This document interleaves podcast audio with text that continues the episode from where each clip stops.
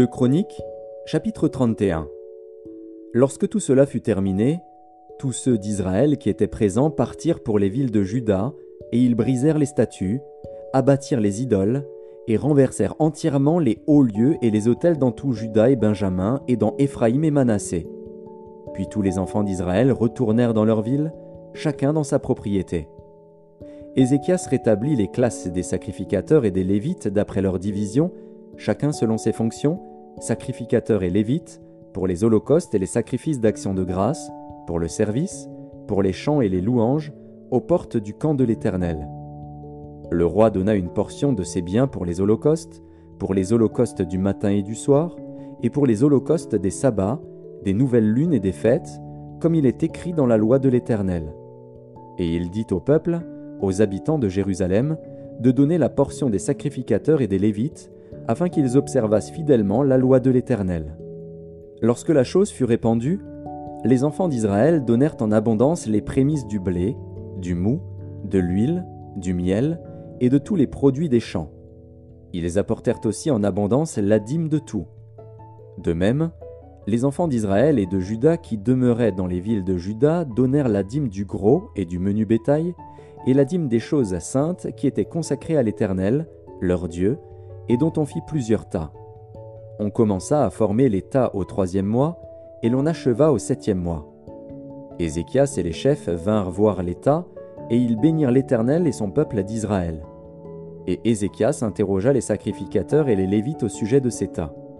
Alors le souverain sacrificateur Azaria, de la maison de Tsadok, lui répondit Depuis qu'on a commencé d'apporter les offrandes dans la maison de l'Éternel, nous avons mangé, nous nous sommes rassasiés, et nous en avons beaucoup laissé, car l'Éternel a béni son peuple. Et voici la grande quantité qu'il y a de reste.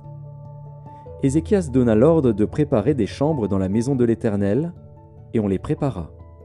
On y apporta fidèlement les offrandes, la dîme et les choses saintes. Le lévite Conania en eut l'intendance, et son frère Chiméi était en second.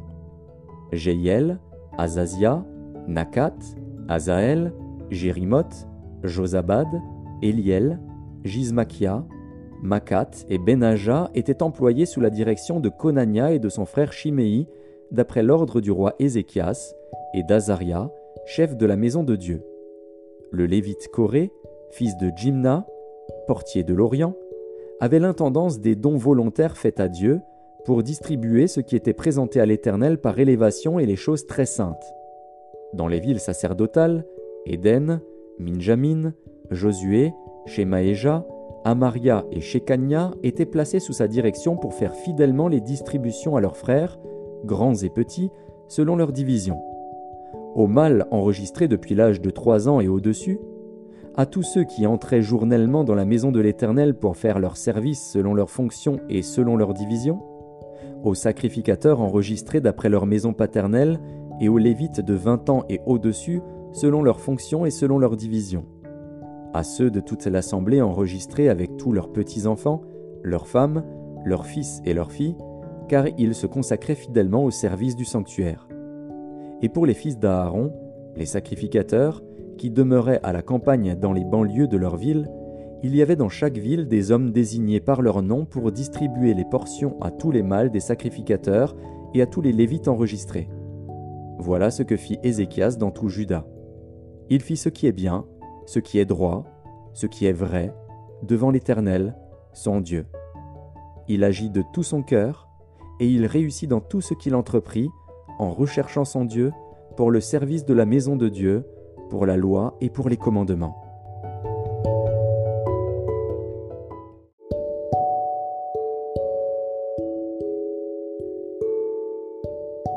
De Chroniques, chapitre 32 après ces choses et ces actes de fidélité, parut Sanchérib, roi d'Assyrie, qui pénétra en Juda et assiégea les villes fortes, dans l'intention de s'en emparer. Ézéchias, voyant que Sanchérib était venu et qu'il se proposait d'attaquer Jérusalem, tint conseil avec ses chefs et ses hommes vaillants, afin de boucher les sources d'eau qui étaient hors de la ville. Et ils furent de son avis. Une foule de gens se rassemblèrent, et ils bouchèrent toutes les sources et le ruisseau qui coule au milieu de la contrée. Pourquoi? disait-il les rois d'Assyrie trouveraient-ils à leur arrivée des eaux en abondance? Ézéchias prit courage.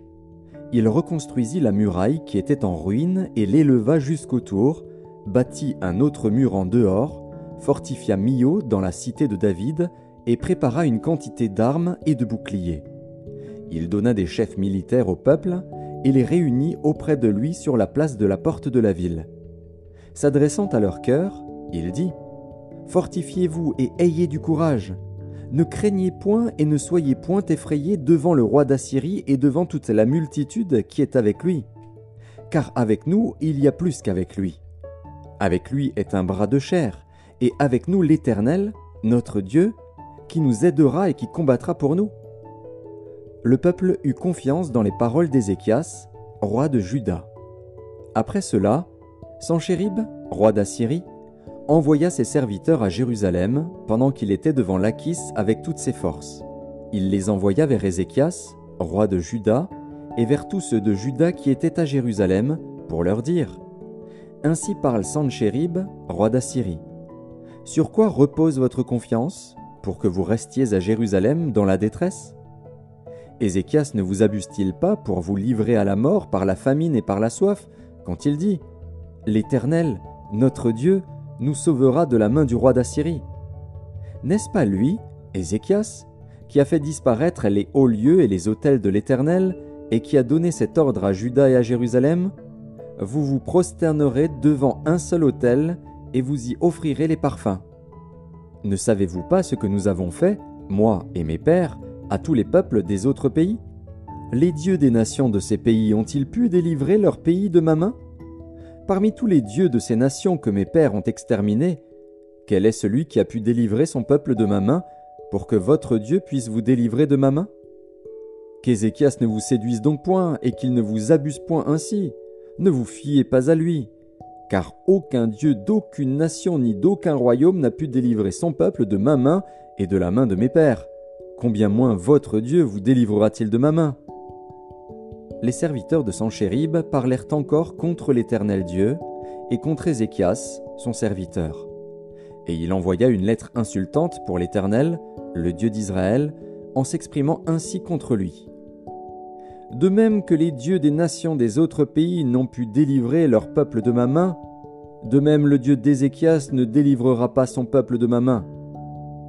Les serviteurs de Sanchérib crièrent à haute voix en langue judaïque afin de jeter l'effroi et l'épouvante parmi le peuple de Jérusalem qui était sur la muraille, et de pouvoir ainsi s'emparer de la ville. Ils parlèrent du Dieu de Jérusalem comme des dieux des peuples de la terre, ouvrage de main d'homme. Le roi Ézéchias et le prophète Ésaïe, fils d'Amoz, se mirent à prier à ce sujet, et ils crièrent au ciel. Alors l'Éternel envoya un ange, qui extermina dans le camp du roi d'Assyrie tous les vaillants hommes, les princes et les chefs et le roi confus retourna dans son pays. Il entra dans la maison de son Dieu, et là ceux qui étaient sortis de ses entrailles le firent tomber par l'épée. Ainsi l'Éternel sauva Ézéchias et les habitants de Jérusalem de la main de Sanchérib, roi d'Assyrie, et de la main de tous, et il les protégea contre ceux qui les entouraient. Beaucoup de gens apportèrent dans Jérusalem des offrandes à l'Éternel et de riches présents à Ézéchias, roi de Juda, qui depuis lors fut élevé aux yeux de toutes les nations. En ce temps-là, Ézéchias fut malade à la mort. Il fit une prière à l'Éternel, et l'Éternel lui adressa la parole et lui accorda un prodige. Mais Ézéchias ne répondit point au bienfait qu'il avait reçu, car son cœur s'éleva. Et la colère de l'Éternel fut sur lui, sur Juda et sur Jérusalem. Alors Ézéchias, du sein de son orgueil, s'humilia avec les habitants de Jérusalem et la colère de l'Éternel ne vint pas sur eux pendant la vie d'Ézéchias. Ézéchias eut beaucoup de richesses et de gloire. Il se fit des trésors d'argent, d'or, de pierres précieuses, d'aromates, de boucliers et de tous les objets qu'on peut désirer. Des magasins pour les produits en blé, en mou et en huile, des crèches pour toute espèce de bétail et des étables pour les troupeaux. Il se bâtit des villes et il eut en abondance des troupeaux de menus et de gros bétail, car Dieu lui avait donné des biens considérables. Ce fut aussi lui, Ézéchias, qui boucha l'issue supérieure des eaux de Guion et les conduisit en bas vers l'occident de la cité de David. Ézéchias réussit dans toutes ses entreprises. Cependant, lorsque les chefs de Babylone envoyèrent des messagers auprès de lui pour s'informer du prodige qui avait eu lieu dans le pays, Dieu l'abandonna pour l'éprouver, afin de connaître tout ce qui était dans son cœur. Le reste des actions d'Ézéchias et ses œuvres de piété, cela est écrit dans la vision du prophète Ésaïe, fils d'Amoz, dans le livre des rois de Juda et d'Israël. Ézéchias se coucha avec ses pères, et on l'enterra dans le lieu le plus élevé des sépulcres des fils de David. Tout Juda et les habitants de Jérusalem lui rendirent honneur à sa mort. Et Manassé, son fils, régna à sa place.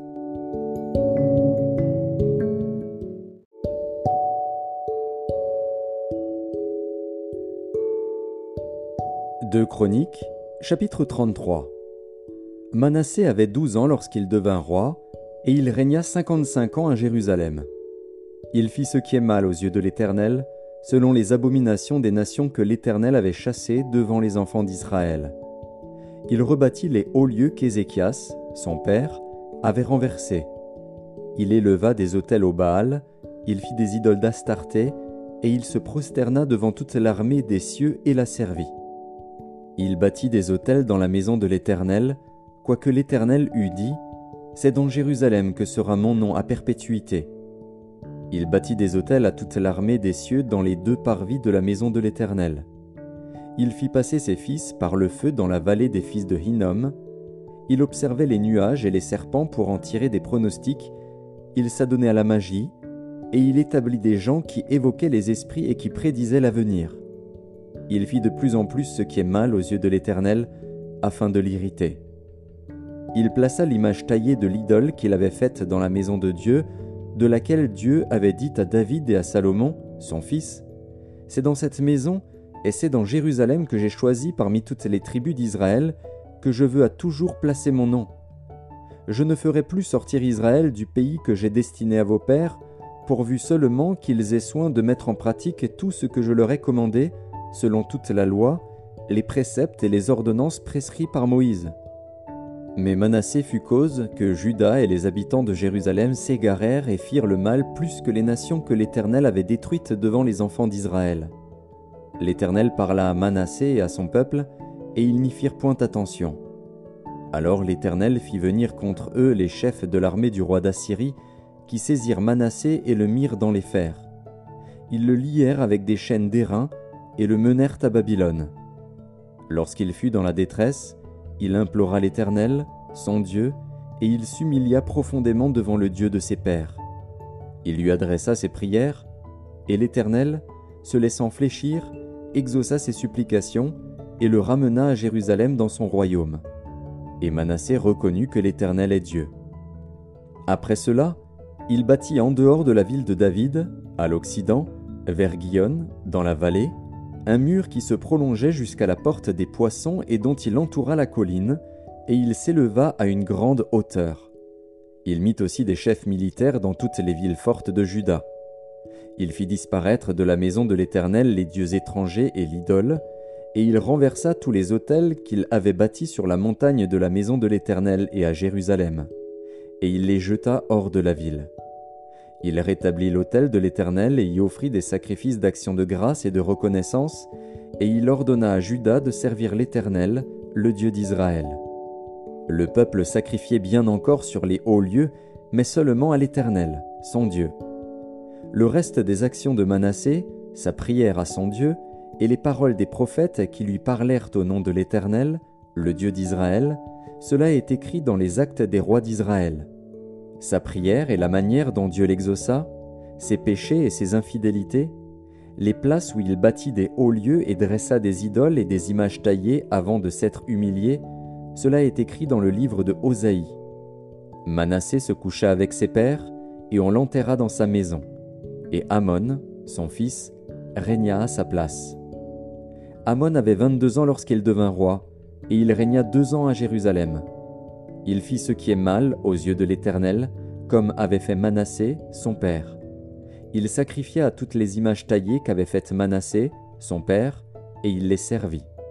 Et il ne s'humilia pas devant l'Éternel, comme s'était humilié Manassé, son père, car lui, Amon, se rendit de plus en plus coupable. Ses serviteurs conspirèrent contre lui et le firent mourir dans sa maison. Mais le peuple du pays frappa tous ceux qui avaient conspiré contre le roi Amon. Et le peuple du pays établit roi Josias, son fils, à sa place.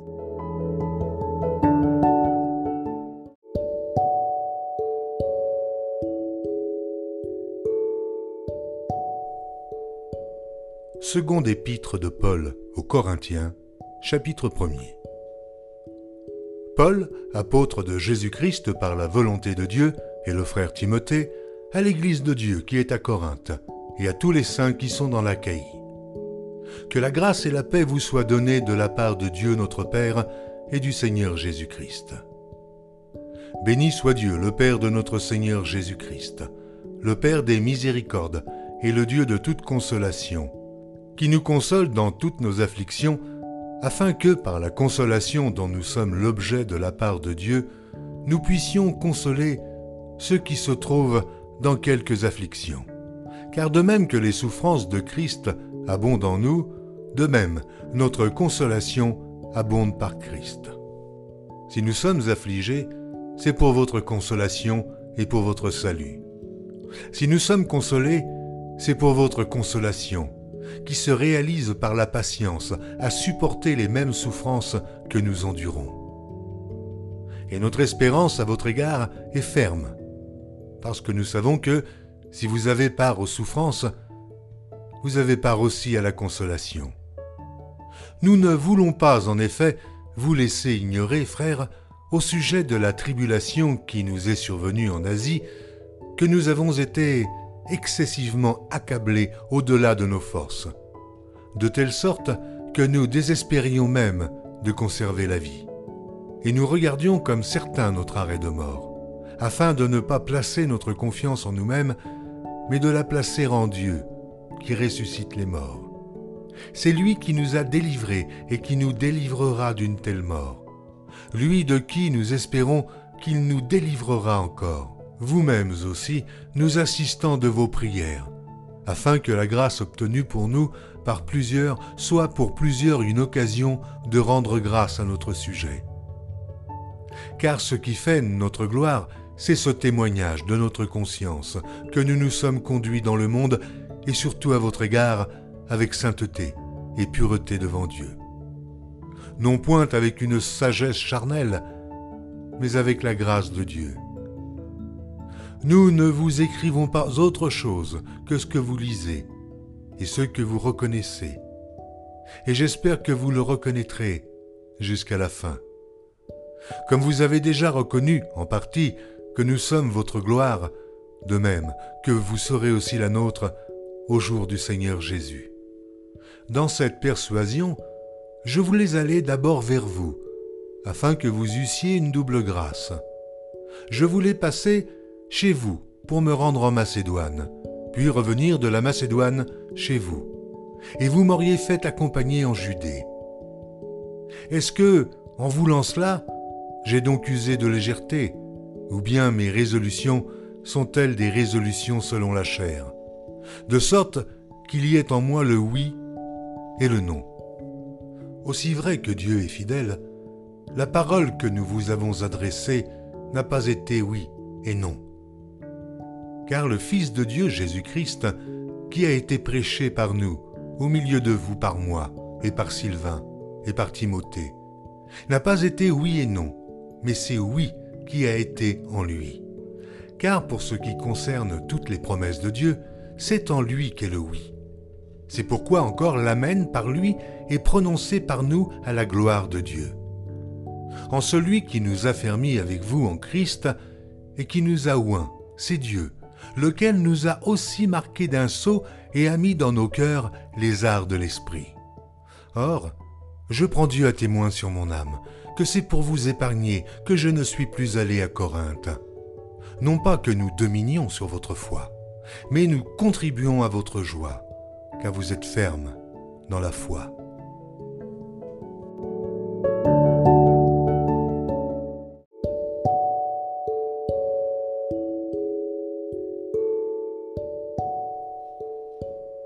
Seconde épître de Paul aux Corinthiens, Chapitre 2 Je résolus donc en moi-même de ne pas retourner chez vous dans la tristesse. Car si je vous attriste, qui peut me réjouir? Sinon celui qui est attristé par moi. J'ai écrit comme je l'ai fait pour ne pas éprouver, à mon arrivée, de la tristesse de la part de ceux qui devaient me donner de la joie, ayant en vous tous cette confiance que ma joie est la vôtre à tous c'est dans une grande affliction, le cœur angoissé, et avec beaucoup de larmes que je vous ai écrit. Non pas afin que vous fussiez attristés, mais afin que vous connussiez l'amour extrême que j'ai pour vous. Si quelqu'un a été une cause de tristesse, ce n'est pas moi qui l'a attristé, c'est vous tous, du moins en partie, pour ne rien exagérer. Il suffit pour cet homme du châtiment qui lui a été infligé par le plus grand nombre, en sorte que vous devez bien plutôt lui pardonner et le consoler, de peur qu'il ne soit accablé par une tristesse excessive. Je vous exhorte donc à faire acte de charité envers lui. Car je vous ai écrit aussi dans le but de connaître, en vous mettant à l'épreuve, si vous êtes obéissant en toutes choses. Or, à qui vous pardonnez, je pardonne aussi. Et ce que j'ai pardonné, si j'ai pardonné quelque chose, c'est à cause de vous, en présence de Christ, afin de ne pas laisser à Satan l'avantage sur nous, car nous n'ignorons pas ses desseins. Au reste, lorsque je fus arrivé à Troas pour l'évangile de Christ, quoique le Seigneur m'y eût ouvert une porte, je n'eus point de repos d'esprit, parce que je ne trouvais pas Tite, mon frère. C'est pourquoi, ayant pris congé d'eux, je partis pour la Macédoine. Grâce soit rendue à Dieu, qui nous fait toujours triompher en Christ et qui répand pour nous, en tout lieu, l'odeur de sa connaissance. Nous sommes, en effet, pour Dieu la bonne odeur de Christ parmi ceux qui sont sauvés et parmi ceux qui périssent. Aux uns, une odeur de mort, donnant la mort. Aux autres, une odeur de vie, donnant la vie. Et qui est suffisant pour ces choses? Car nous ne facilifions point la parole de Dieu, comme font plusieurs, mais c'est avec sincérité, mais c'est de la part de Dieu que nous parlons Christ, devant Dieu.